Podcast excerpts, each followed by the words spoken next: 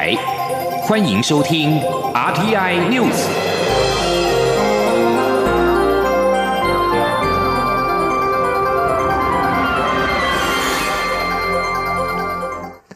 各位好，我是主播王玉伟，欢迎收听这节央广主播台提供给您的 RTI News 新闻。首先带您关注拜喜会，美国总统拜登与中国国家主席习近平在台北时间今天上午召开线上峰会，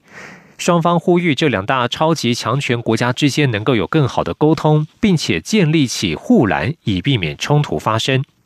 综合法新和路透等外国媒体报道，拜登表示两人会进行坦率的讨论。人在北京的习近平则是称拜登为我的老朋友，并且表示两国之间必须更密切的合作。拜登告诉习近平，他希望能够针对人权与安全议题展开坦率对话。拜登表示，希望下一次能够与习近平面对面会面，期望双方坦诚对话。又说，美中两国对世界及两国人民负有责任，两国领袖有责任确保双方的关系不会陷入公开冲突。美国将始终坚持自己的价值观，各国必须遵守规则。香港电台引述中国央视报道，双方在上半场的会谈已经结束，稍后将进行下半场会谈。而针对拜习会可能谈到台海议题，外交部在今天上午表示，美方事前有向我方简报，并且承诺巡例会在会后向我方说明相关情形。但是基于台美交往惯例，简报的人员、时间、内容等细节暂无法对外透露。欧江安强调，我方会密切关注美中互动情形，并且在既有基础上稳健推进台美伙伴关系。前天记者王兆坤的采访报道。外交部发言人欧江安表示，台美关系密切友好，双方互信深厚，沟通管道畅通。拜登政府也多次重申对台承诺坚若磐石。他说：“外交部呢，我们会持续密切的关注美国跟中国他们双方互动的情形，并且我们也会在台湾跟美国既有的一个深厚友好的基础之上，来很稳健的持续的推进台湾跟美国双方的一个全球伙伴关系。”关于台美是否将于本周在华府举行政治军事对话、国防检讨会议一事，欧江安指出有注意到相关报道，但对此仅能重申。台美官员互动密切，有多层次、多管道对话机制，就共同关切事项及合作议题进行深入广泛讨论。但基于双方互信与交往惯例，不方便说明具体细节。此外，美国国务卿布林肯在拜习会前与中国外长王毅通话，布林肯强调美国对台海和平稳定具有长远利益，呼吁中国透过有意义对话，以和平且符合台湾人民利益方式。解决两岸议题，欧江安再次感谢美方以具体行动力挺台湾。我国政府会持续强化自我防卫能力，坚定捍卫自由民主制度，同时强化与美国及理念相近国家的合作协调，共同捍卫以规则为基础的国际秩序，促进印太地区的和平稳定与繁荣。中央广播电台记者王兆坤台北采访报道。拜习会是否为台海带来新契机，引发各国关注？行政院长苏贞昌今天表示，各个国家之间都希望用对话代替冲突。如果任何事情都要秀武力、用战争解决冲突，最受害的将是人民。苏贞昌强调，台湾不会穷兵黩武，台湾绝对不会打中国，但也希望中国不要打台湾。继续关注公投议题。蔡英文总统今天接见中国工程师学会今年度各项奖章的得奖人。总统在致辞时，除了强调打造更具韧性的基础建设是当前最重要的目标之外，也再次呼吁大家以冷静理性的。方式思考面对十二月的公投，他强调这一次的公投结果对台湾影响深远，没有谁赢谁输的问题，只有台湾未来要走向哪里的问题。前天记者欧阳梦平的采访报道。蔡英文总统在接见时表示，在座的得奖人都是工程界的关键人物，有在大学校园培养下一代人才的教授，也有在产业第一线为各项建设打下稳固基础的工程师。他指出，这几年面临极端气候的挑战，如何打造更具韧性的基础建设，守护民众生命财产安全，是当前最重要的目标。总统特别介绍这次获奖的经济部水利署署长赖建信，带领团队结合民间力量，全力投入抗旱工程。工研院电光系统所副所长骆伟仲协助工研院与美国 UCLA 签署 MOU，强化台美 AI 晶片合作。优秀青年工程师奖的得主中华电信研究院网络管理研究所研究员王泽涵，则协助提升网络管理的系统，对于台湾迈向五 G 时代有许多贡献。总统也再次借这个机会强调，下个月举办的公投结果对台湾将有深远的影响。他说：“下个月的十八号的公投，对我们的能源转型、供电的稳定、国际经贸的布局以及民主政治的发展，都会有非常深远的影响。那么这次的呃结果，没有谁赢谁输的问题，只有台湾的未来要走到哪里的问题。”总统拜托大家以国家整体发展的角度，一起冷静、理性思考，为台湾的未来做出最好、最适当的决定。中央广播电台记者欧阳梦平在台北采访报道。早教公投推动联盟今天邀请跨党派立委共同提出三阶迁址台北港 N 七至 N 九的替代方案。联盟强调，三阶迁址的确比观塘港的外推方案更可行，而且时程最多只要五年半，还能够节省新台币一千三百亿元的公帑。呼吁政府立即停止中油三阶工程。今天记者林永清的采访报道。早教公投推动联盟十六号在立法院召开记者会，说明中油三阶迁址台北港 N 七到 N 九的替代方案。环境律师张玉莹指出，台北港是由台北港货柜码头股份有限公司以 BOT 的方式投资新建，特许期五十年，但合约中也表明，若有政策需求要转做，政府有权终止 BOT 公司的营运许可。张玉颖强调，台北港替代方案具有时程短、费用低、天后佳、面积大以及保育千年早教等多重优点，而且港湾及造地工程都是现成，有极高的可行性。张玉颖说：“港湾及造地工程不用再花任何时间了，因为它就填好摆在那边。那最后新建除槽输气管气化设备工程，我们抓的时间是四年。”那这个时间呢，跟曾文生市长在今年四月十四日的简报抓的时间是完全一模一样啊。这个包括除草的新建，还有输气管气化设备等等新建的工程。早教公投推动联盟召集人，同时也是公投领衔人潘中正强调。环保团体并不反对新建三阶，只是要求不要盖在珍贵的早教地景及生态系上面。期待政府能够真正落实能源转型，立即宣布三阶停工，回应蔡英文总统去年六月四号对环团表示，期盼达成双赢方案的心愿，及早悬崖勒马。早教公投联盟推出的三阶迁址台北港替代方案，也获得国民党立委林维洲、民众党立委蔡碧如及时代力量立委陈娇华支持。蔡碧如表示，这次公投要凸显的是政府的程序不正义与能源政策的漏洞。三阶有很多替代方案，而且天然气接收站够用就好，目前都已规划到七阶。据能源局资料显示，二零二五年天然气接收站利用率只有百分之七十二。专家学者更评估，到二零五零年，天然气接收站利用率恐怕只剩四成。政府现行的能源转型规划实在有太多缺失。央广记者林永清采访报道。指挥中心日前宣布，春节国人返台隔离可以采取七加七检疫方案，但是不止防疫旅馆一房难求，还传出涨价潮。交通部长王国才今天强调，防疫旅馆如果超出原本价格的百分之二十，就算是哄抬价格，每日补助金也将会停止。今天记者林永清的采访报道。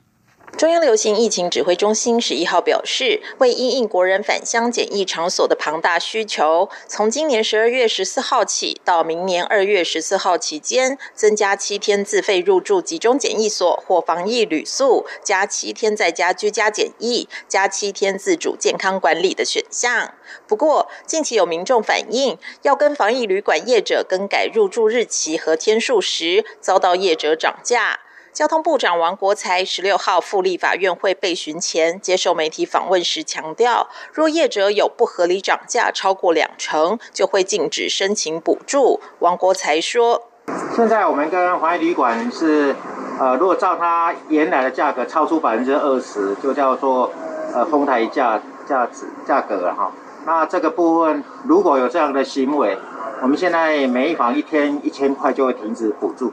那这个会请公安局来强化这方面的督导。为解决春节防疫旅馆价格问题，观光局也指出，除了旅馆不合理涨价禁止申请补助之外，也会另外调高每日补助金额到一千五百元。此外，民众还反映防疫旅馆不够。王国才则否认，并且指出，十二月十四号到明年一月三十一号的防疫旅馆量能已经公布，几乎全部都是绿灯，且因实施七加七隔离措施，基本上会多出一轮。目前红灯的部分，希望能因为七加七开始空出，变成黄灯和绿灯。观光局和地方单位将全程监控数量是否足够，交通部也会全力注意供需情形。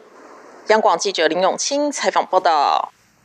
国际消息：国际人权团体指中国制太阳能电池板的生产过程当中涉及雇佣新疆维吾尔族奴工。对此，多名澳洲参议员要求澳洲政府采取行动，以保障消费者，避免沦为侵犯人权的帮凶。澳洲广播公司 ABC 十六号报道，英国甘乃迪国际公益研究中心教授墨菲指出，全球生产太阳能板的关键材料多晶细，有一半是来自中国新疆，而且澳洲市面上出售的太阳能板绝大部分是中国制造，因此澳洲消费者很可能会买到涉及破坏维吾尔族奴工的血汗太阳能板。莫菲估计，在世界各地太阳能板的生产过程当中，其供应链都有可能涉及雇佣维吾尔族奴工。澳洲无党籍独立参议员派屈克认为，澳洲政府应该加强推动立法，以杜绝任何涉及以及强迫劳动的产品出口。工党参议员李继清相信，澳洲消费者绝对不愿意看到自己的家里安装的是血汗太阳能板。工党支持要求厂商必须提出没有涉及奴工的证明。他认为这攸关澳洲民众的人格、澳洲的国格和价值观等问题，绝对不可以装作视而不见，进而助长强迫劳动。美国十五号谴责俄罗斯进行危险而且不负责任的飞弹试射。炸毁了俄国自己的一枚人造卫星，产生大量碎片，迫使国际太空站的人员要采取避难行动。美国官员表示，这起试射华府并没有事前被通知，这是历来第四次从陆地击落人造卫星。美国将与盟友讨论将如何回应。这一起试射引发了对于太空军备竞赛日益升级的担忧。美国国防部发言人普莱斯十五号在记者会上表示，这起试射到目前为止产生了超过一千五百个可追踪的卫星碎片，以及数十万个更小的卫星碎片，现在正威胁所有国家的利益。国际太空站上的人员包括四名美国人、一名德国人以及两名俄罗斯人，必须到他们的返航船舰上寻求避难。这是在面对可能迫使撤离的紧急事件之下，标准的安全庇护警戒程序。俄罗斯联邦太空总署在推特上表示，国际太空站的警戒状态随后恢复到了绿灯，但是，一些太空垃圾在重新进入地球大气层之前，可能还会存在好几年的时间。以上新闻由王玉伟编辑播报，稍后请继续收听央广午间新闻。大家好，我是张后台医师。接种 COVID-19 疫苗可以预防感染，降低重症及死亡的风险。然而，部分国家即使接种率逐步提升，确诊及死亡人数却不一定逐步下降。提醒大家，千万不可以因为打过疫苗就松懈了防疫。无论是否已经接种疫苗，都要戴好口罩，正确洗手，持续配合防疫，保护自己也保护他人。有政府，请安心。以上广告由行政院与机关署提供。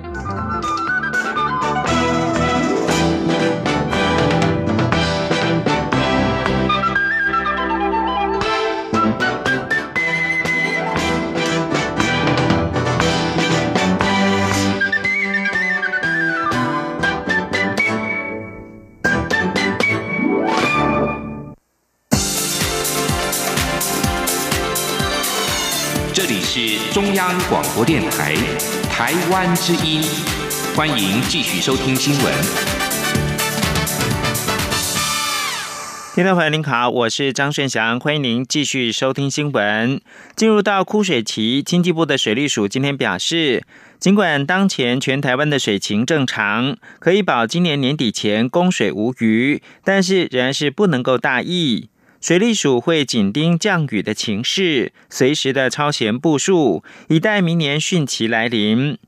目前水情尚属审慎乐观。至于农业供水方面，因为各地二期稻作已经陆续进入到抽穗期，水利署强调会跟农田水利署密切合作，透过加强水闸门的调控等管理的措施，以最有效的方式满足农业的用水需求。请听央广记者谢嘉欣的采访报道。今年度过百年一遇的大旱，如今汛期结束，进入枯水期，各地主要水库蓄水率皆在八成至满库水准。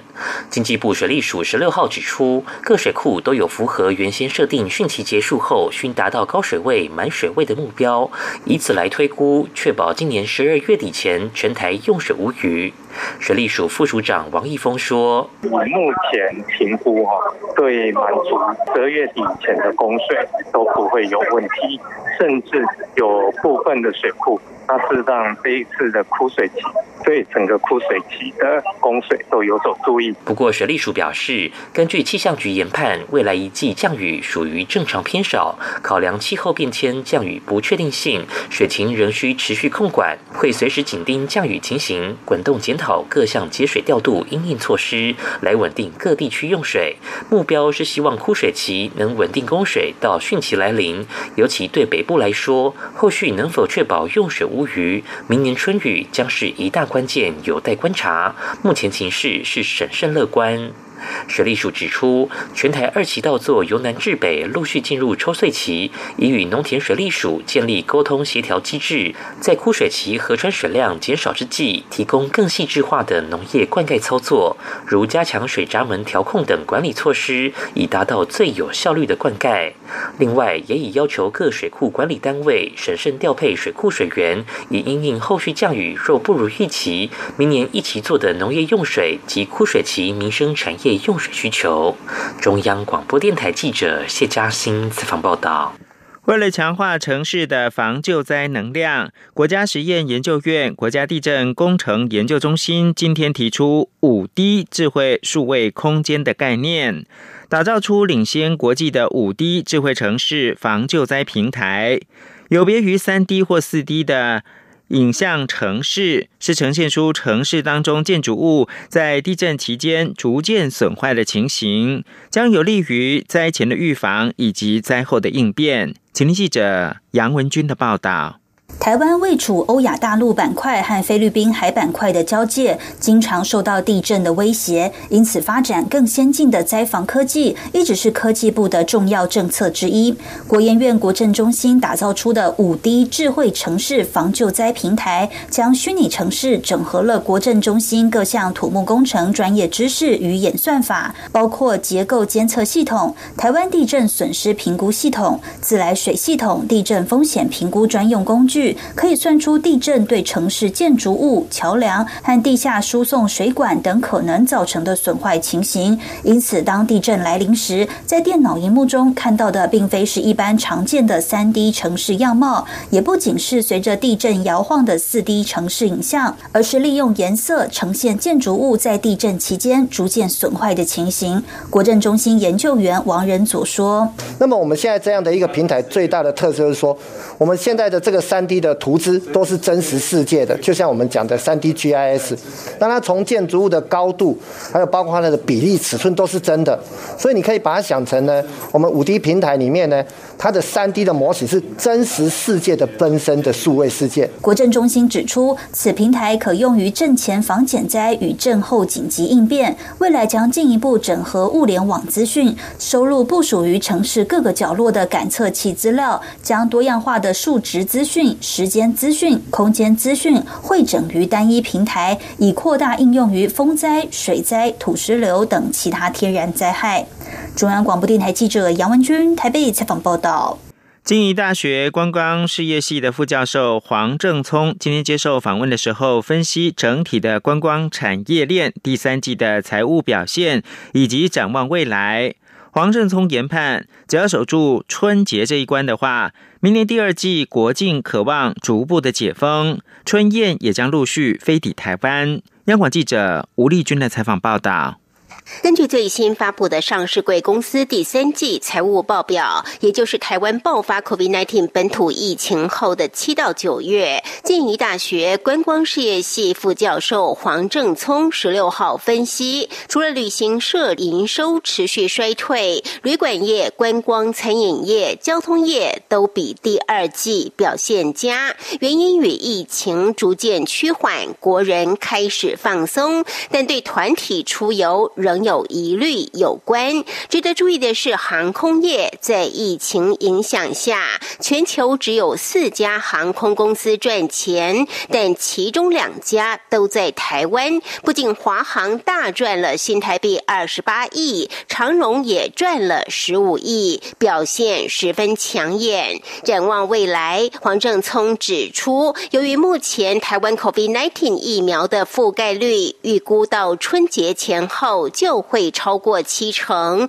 因此只要七加七检疫方案能顺利守住大量国人返台过年这一关，国境就渴望从明年第二季开始逐步解封。业者期盼已久的春宴也将陆续飞抵台湾。黄正聪说：“如果我们顺利能度过这个春节的考验，台湾应该有机会在整个内外的关系上面都会有松绑的可能。”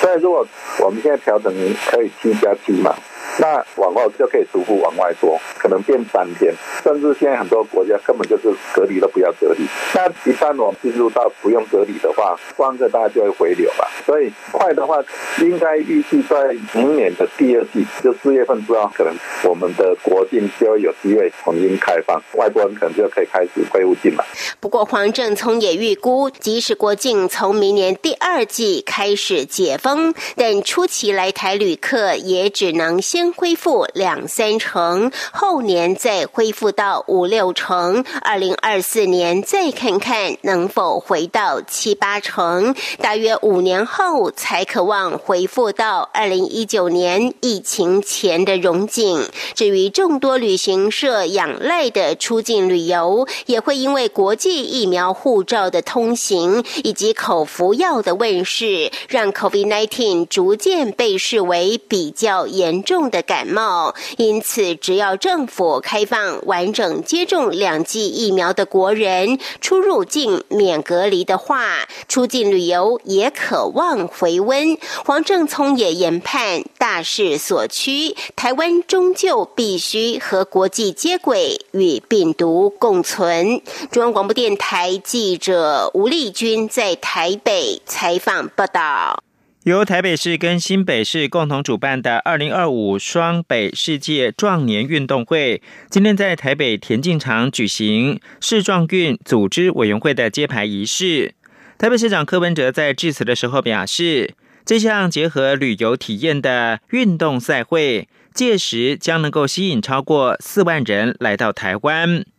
新北市长侯友谊则是笑说：“柯文哲今天很慎重的穿了西装，新北市将延续二零一七年市大运，继续跟柯市长并肩作战。”央广记者陈国维的采访报道。二零二五双北世界壮年运动会组织委员会由台北市长柯文哲、新北市长侯友谊以及教育部次长林腾蛟等人共同揭牌。柯文哲表示，世界壮年运动会从一九八五年起每四年举办一次，除了运动参与、观光旅游体验，也是赛会亮点。他的参赛标准是三十岁以上到一百岁都可以参加。那实际上很多运动员他来会系家带眷来，所以这估计的哈，从过去的经验，这场赛事大概会超。过四万人来台湾了哈，也是一个城市行销，你知道，甚至是国家品牌行销的机会。侯友谊则指出，二零二五双北市壮运预计会用到八十四个场馆，其中新北市就占了三十七个。在组织委员会揭牌后，将要整合相关交通路网和观光游程。新北跟柯市长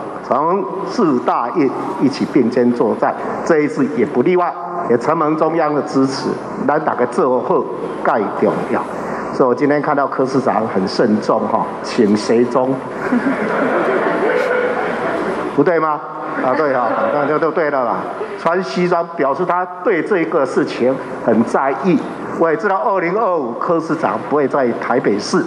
但是科市长不管在哪里，这个事我们从这里开始。林腾蛟在致辞时提到，教育部体育署将比照二零一七台北市大运的规格，全力支持赛事筹备，积极协调中央相关部会和地方政府，以历年来最成功的市壮运为努力目标。市壮运执行办公室表示，二零二五双北市壮运到时候将办理三十二个运动种类比赛，预计二零二四年二月开放报名，预估将吸引一百一十个国家的参赛者到访，期盼能创造新台币近一百亿元的总体经济。效益成为台湾第一个收支平衡的国际综合性运动赛会。中央广播电台记者陈国伟台北采访报道。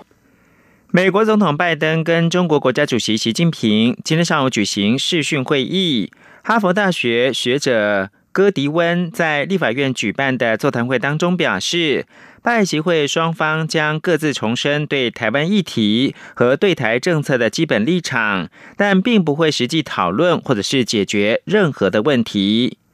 美国哈佛大学费正清中国研究中心与民进党立委何志伟、国民党立委江启臣今天一起举办拜登上任一年之后的中美台关系座谈会，邀请多位美台学者视讯会议，分析美中台的局势。美国哈佛大学费正清中国研究中心的研究员江义恩则分享政治大学选研中心的研究表示。若中国武力犯台，而美国采取的是战略清晰的话，明确承诺愿意协防台湾时，台湾民众愿意为了独立跟中国一战的比例增加，支持台湾独立的比例也会升高。而当美国的政策改采模糊战略的时候，台湾民众愿意开战的比例就会降低。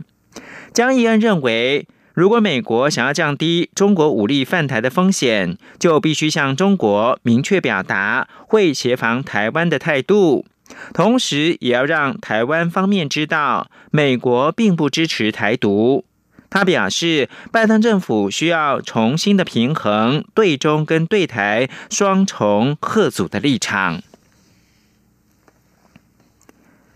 接把新闻焦点关注到香港的行政长官林郑月娥自曝申请美国签证被拒绝。香港电台报道，英国的《经济学人》总编辑之前发表声明，表示香港特区政府拒绝延续他们一名驻港记者的工作签证。对此，香港行政长官林郑月娥今天回应表示，签证的批核是任何一个政府的自主权。他说自己作为香港特别行政区的首长，申请美国签证时都被拒绝。虽然他都反对，但这都是美国政府的自主权。林郑月娥表示，香港入境处的处长会考虑美中个案的情况，才会决定是否批出或者是延续签证。他不会评论个别的个案。林郑月娥表示。香港作为国际的城市，欢迎海外媒体来到香港，而且有很多海外传媒机构都是以香港作为基地。他说会继续为外媒在香港运作以及招聘工作提供便利，但也强调一切都要按照香港的政策行事，特别是现实香港已经订立国安法，任何政府的活动，国安法都是重要的考虑。最后关注的是，美国国务院发言人普莱斯在十五号表示，对白俄罗斯在波兰边界采取不人道、工具化的移民潮作鬼，正准备要联合欧洲联盟对白俄罗斯总统卢卡申科的政权寄出新的制裁。白俄罗斯遭指控引导移民到白俄罗斯与欧盟成员国，也就是波兰的边界，借此要报复白俄罗斯，因为打压政治反对派人士，在先前遭受到的制裁。卢卡申科则是否认有关他组织这波移民潮的指控。以上新闻由张顺祥编辑播报，这里是中央广播。